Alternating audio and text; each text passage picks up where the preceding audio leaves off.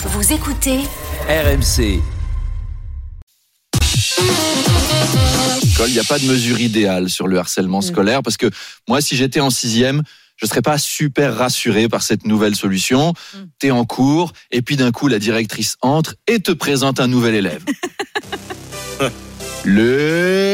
Enfants, voici Damien. Damien, c'est 43 victoires par KO, zéro défaite. Sa matière préférée à l'école, c'est le béton sur lequel il va vous râper la tronche. Sa nourriture préférée, c'est celle qui va vous piquer à midi. Et sa plus grande qualité dans la vie, c'est son uppercut. Quand il sera grand, Damien veut devenir bookmaker en prison et organiser des combats de chiens. Soyez gentils avec lui. On dit bienvenue Damien, Damien, Damien, Damien. Là, c'est Ah, le toute l'école qui change d'école. Donc, il n'y a pas de bonne solution.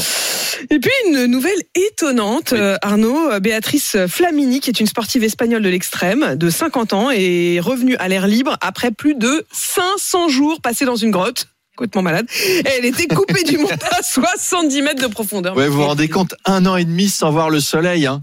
Il n'y avait pas besoin de faire ça. Su- suffisait d'aller déménager à Brest, euh, même si c'est un peu plus humide et moins hospitalisé qu'une hospitalier qu'une grotte, bah, ça fait l'affaire.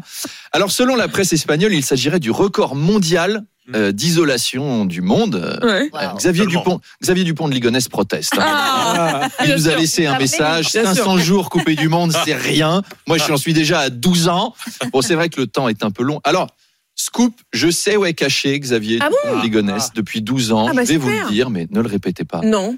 Il est caché au siège du PS, dans, Ah. le, dans le bureau des nouveaux adhérents. C'est- l'endroit le plus désert de France. En tout cas, 500 jours coupés du monde, c'est pas ouf comme score. hein. Emmanuel Macron, ça fait 6 ans qu'il est coupé du monde. Personne ne l'applaudit. Alors accroche-toi, Béatrice. T'as encore du boulot pour arriver à la cheville de notre président en tofu. Allez, cocorico et à demain.